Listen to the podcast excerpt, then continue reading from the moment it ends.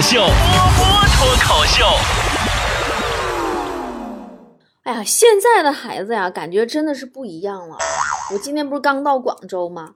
为了准备三十一号深圳那个跨年演出，刚才呀，在广州一朋友家吃饭，他家小孩呢五岁了，我就跟小孩套近乎，我说：“哎呀，平安夜呀，圣诞老人会趁你睡着了给你送礼物哦，你第二天起床就能看到礼物了。”小孩白了我一眼，说：“没有圣诞老人，礼物是我妈上网淘宝买的。”然后快递小哥送到我家的，你是不是傻？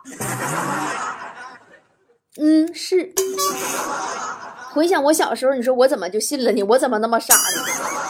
我小时候，我觉得我一点话语权都没有啊！我小时候因为淘气嘛，再加上成绩不好，我爸妈就经常就揍我。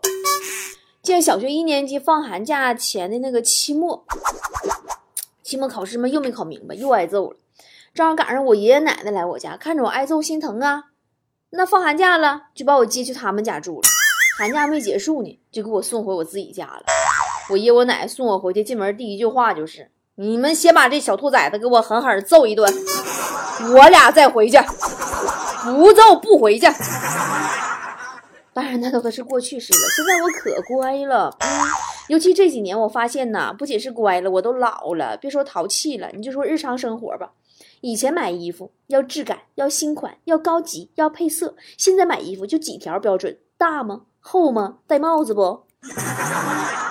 带兜不？手能插兜不？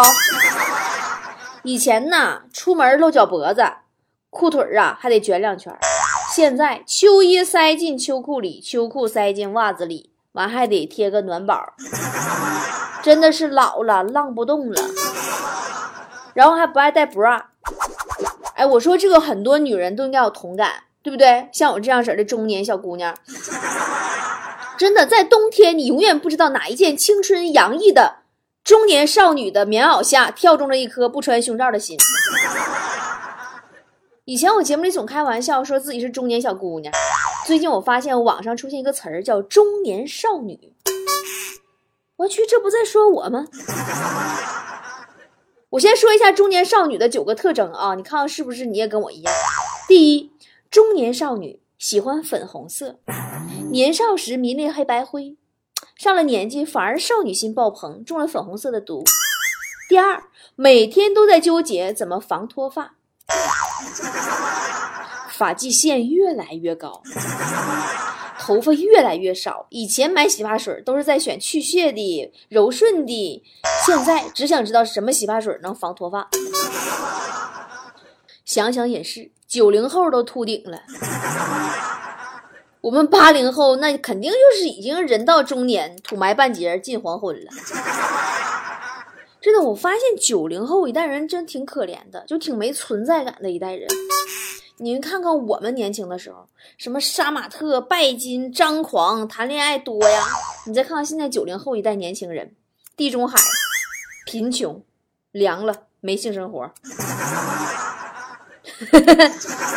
我们还是说回到中年少女吧，说我们这个年代的吧。中年少女呀，第三大特质就是爱逛淘宝，买了后悔三天，不买后悔三年。比买不起更痛苦的是买不着。第四点就是开始注重养生了，保温杯不离手，枸杞当零食。冬天不用老妈提醒，自己就屁颠屁颠穿上秋裤了。真的，就我们家我爸妈跟我的状态，简直就是跟我小时候的状态那反过来了。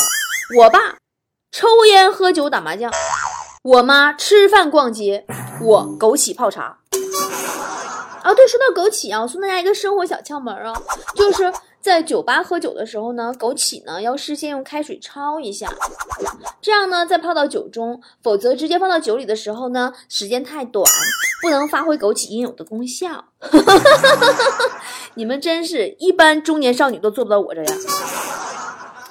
中年少女的第五个特质。记性一天不如一天。以前的元素周期表、唐诗三百首倒背如流，现在我都已经成了十万个为什么。你刚才说什么？你昨天说什么？你上次跟我说什么来着？第六就是人到中年只想赚钱，比起脱单更想要脱贫。以前坚信金钱买不到幸福，现在发现那是贫穷限制了我的想象力。我们这代人赚钱好难哦，有的时候想一想，你看老一辈死了，留下房子，留下存折；我们这一辈死了，只留下还不完的房贷、车贷、花呗和白条。想想我们还是好好活着吧，起码咱不能给爹妈添乱，对不对？中年少女还有一个特点，就是变得越来越佛系了。佛系这个词儿最近太流行了，我特地去查了一下百度，佛系到底是啥呢？佛系青年说的就是一种心态。就是怎么都行，看淡一切。你打比方说，约个车，司机到门口也行，自己走两步也行。双十一抢着也行，抢不着也行。饿了有啥吃啥，凑合就行。工作活干完了，说我好也行，说我不好也行。就有一种好死不如赖活着的感觉。现在听节目的不知道有多少跟我一样的佛系中年少女呢？就有没有跟我一样的体验？就是前些年网上啊或者微信聊天啊，你打哈哈这两个字，就代表已经很好笑了。现在要用哈哈哈哈哈哈哈哈十多个哈哈，没事儿了，来证明自己是真的真的没生气呀。这也是咱们亲眼见证了哈字儿的通货膨胀吧。反正我现在我是一点脾气都没有了。昨天我和我们家旺财逛街，看上一件衣服。试完一看标签八千多。我呀站在镜子面前，我是左照右照，然后很淡定的问服务员：“这款式有没有柠檬黄颜色呢？”服务员摇摇头。我又问我说：“有没有黑紫色呢？”服务员又摇摇头。我脱下衣服，默默的离开。我们家旺财一脸疑惑问我说：“媳妇儿，你什么时候开始喜欢什么什么柠檬黄色，还有黑紫色呢？”你这款式一看就不能有那俩色儿！我呢，慢慢的转回身来，看着他的眼睛，注视着，一只手摸着他的脸，更淡然的说：“难道你是让我说我买不起吗，三炮？”然后我忍住了刚才想给他的那个耳光。想当年我可没有这么好的脾气呀。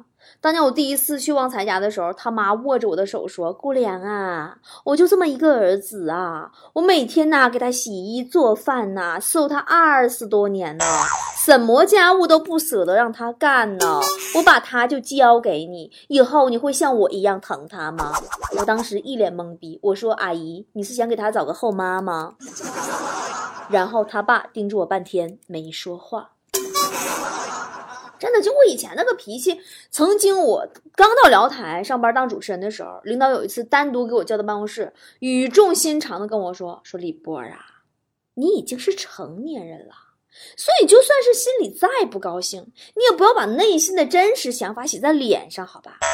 大家谁也不瞎，都能看得到的。”然后我当时我就听进去了，我觉得他的话的确很有道理啊。于是第二天我就把脸上的“滚犊子”三个字给洗下去了。就是从滚犊子系到佛系的转变，有时候就是一念之间，你知道吗？我总结这个转变就是在意变成不在意，纠结变成不纠结，索取变成不索取，要脸变成不要脸。当了佛系才知道，脸皮这个东西呀。才是人身体上最神奇的一部分。比如说，在我们佛系这里，脸皮就是可大可小、可厚可薄，甚至可有可无。佛系中年少女的几大特点，还有就是呢，习惯单身，一年、两年、三年，久而久之，单身成了一种习惯，甚至觉得一个人不挺好吗？这不是啊。还有就是放假只想在家里待着，为什么要出门啊？是手机不好玩了，还是觉不好睡了？宅着宅着又一天就过去了。但其实呢，也不是跟谁都不想来往，就是懒得交新朋友。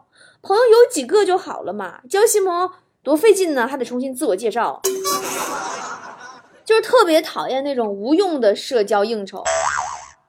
尤其是现在这个时候，一年快到头了，哎呦，到年底大型宴会、酒会眼花缭乱呐！啊，你就看到朋友圈里刷的全是各种这个年会、那个酒会，咱也不知道这帮人都熟成啥样，那化的、穿的啊，那饭局呀，就甚至好多不认识的人，咔咔一顿干杯，喝的呀跟王八犊子似的，卫生间一顿吐啊，咱也不知道是图个啥。后后来我还特地啊采访过相关的人士，就比如说我们工作室新来那个实习生小马，他就跟我吐槽说说呀，快年底啦，要参加好多饭局呀。我说那你参加那么多饭局是为了啥呢？他说就是认识好多大咖呀。你看啊，在他看来，这是一个积累人脉的好机会。但是你们可能是没有听我的职场行动指南里的课程，在前几天更新的一期《如何做一个职场中受欢迎的人》的时候，我说过非常重要的一点，就是想受人欢迎，第一是自己要强大呀。你以为你认识了大咖，大咖就会成为你朋友啦？人家大咖可能挥挥衣袖就把你给忘了，你跟人家又不是一个水平，凭啥把自己的资源分享给你啊？就算你跟他死磕三十瓶白酒，狂喝二十瓶红酒，直到爆肝啊，他也还是挥挥衣袖，不带走一片云彩，也不留给你一片属于他的云彩。在这个社会上，人脉也是等级森严的，人家所谓的有效社交，一定是。资源对称的，能等价交换的，彼此能愉快的交流的，看到利益和前景的，有来有往的。否则你在中间插着，你就是个跳梁小丑。那对于你来说，参加一百个饭局也是无效社交。为什么说无效呢？首先，你没有得到你想得到的人脉和利益，然后灌一肚子酒。那那么咱说，最起码喝酒你还得喝个开心或者交心吧？你又没有开心，又没有人跟你交心。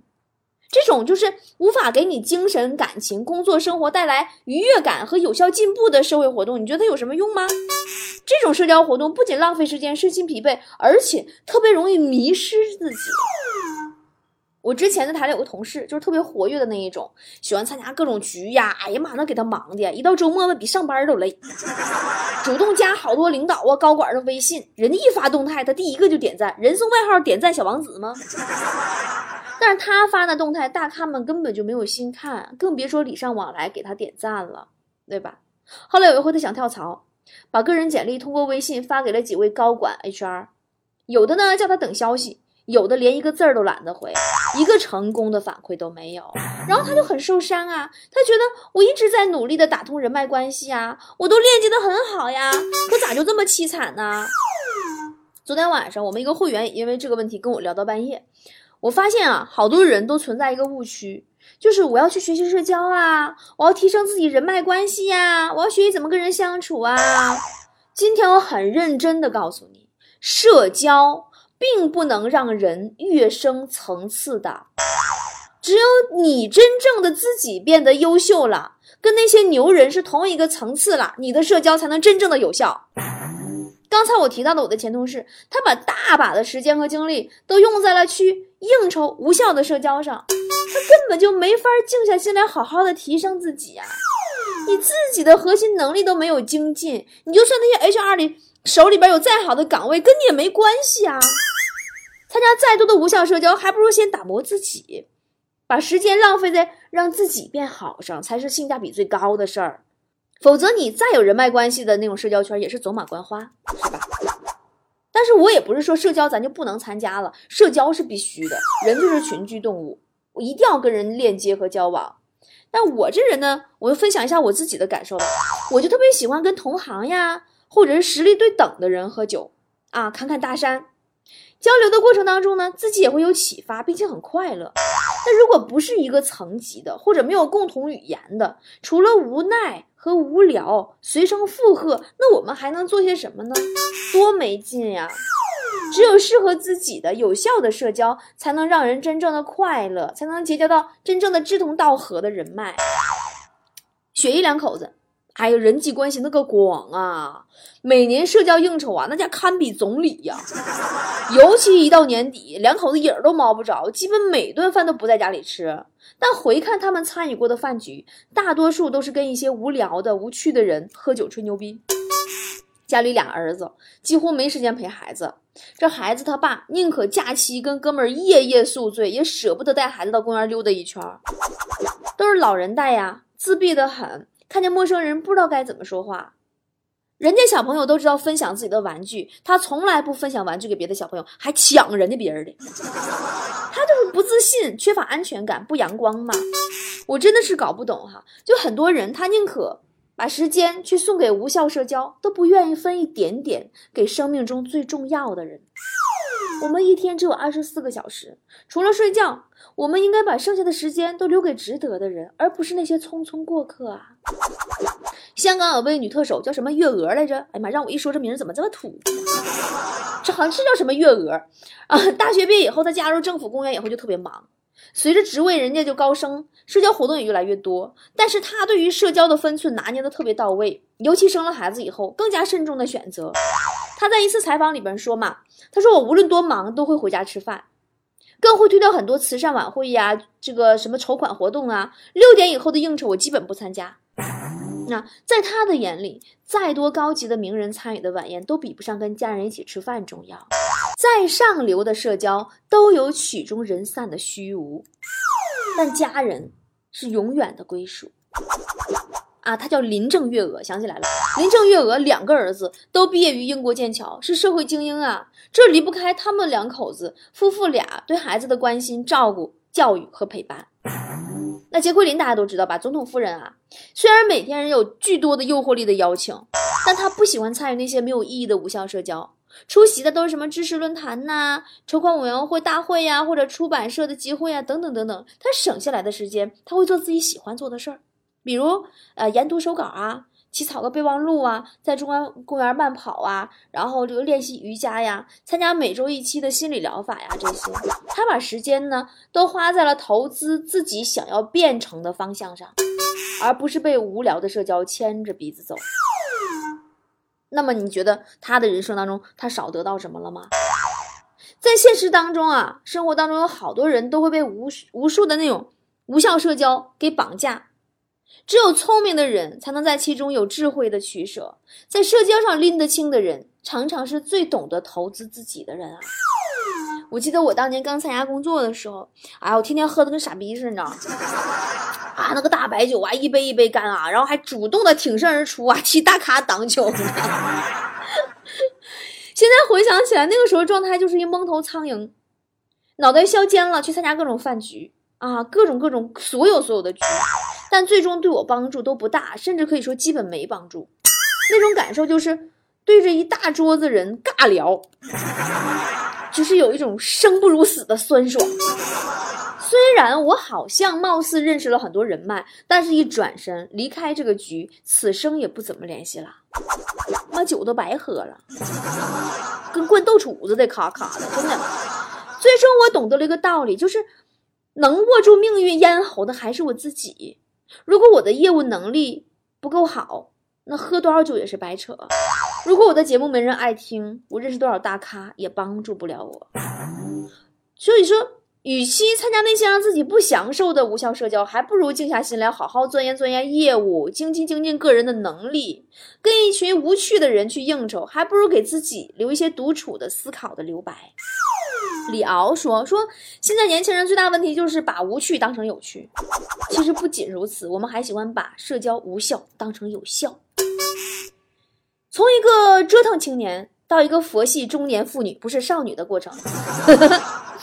其实我总结就是，从想让自己变得不平凡，到想让自己变得普通的一个蜕变的过程。曾经年少懵懂的时候，宁愿承认自己有病。”也不愿意说自己平凡，而现在呢，只想做一个普通人，好好的按照自己舒服的方式去活着。后来才发现啊，普通其实挺难的。像长辈们说的啊，普普通通念个书，做一份普普通通的工作，有一份普普通通的爱情，最后组建一个普普通通的家庭。原来这个普普通通要付出太多太多，总感觉。普通不是平均的意思，其实普通更接近于理想。二零一八钟声即将敲响，进入倒计时了，没有几天就是新年了。啊，新的一年里，我对自己的要求就是尽量减少无效的社交，让自己有更多的时间独处和精进自己的能力，更多的时间和值得的、快乐的朋友交往，不把时间浪费在忍受陌生人的乏味和无聊上。这也是我一个佛系中年少女对每一个听我节目的菠菜的要求。呃，一年的时间很长，请用有意义的事儿去填满它。一年的时间又不长，别让闲杂人等去消磨它。我害怕你的消息不经意被谁提起，像曾贴着我耳片的气息。我害怕某个旋律带我回某个场景。你说如果雨停了，我们就在一起。我害怕某条街道有你留下的记号，会自以为是你对我的需要。我害怕那段旅行继续在我的梦里，我还相信你说的离开的原因。最近我表现的还可以，最近你已走到了哪里？别在意，随便问问而已，都怪我才学会了爱情。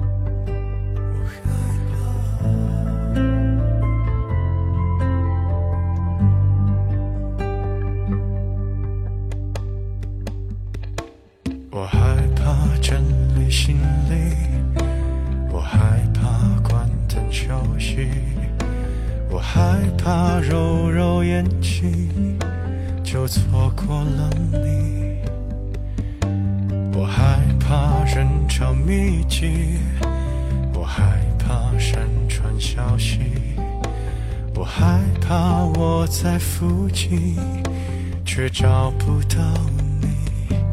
如果我掉入了海底，是否你会有一丝感应？别在意，随便说说而已，别有压力，我只想见见你。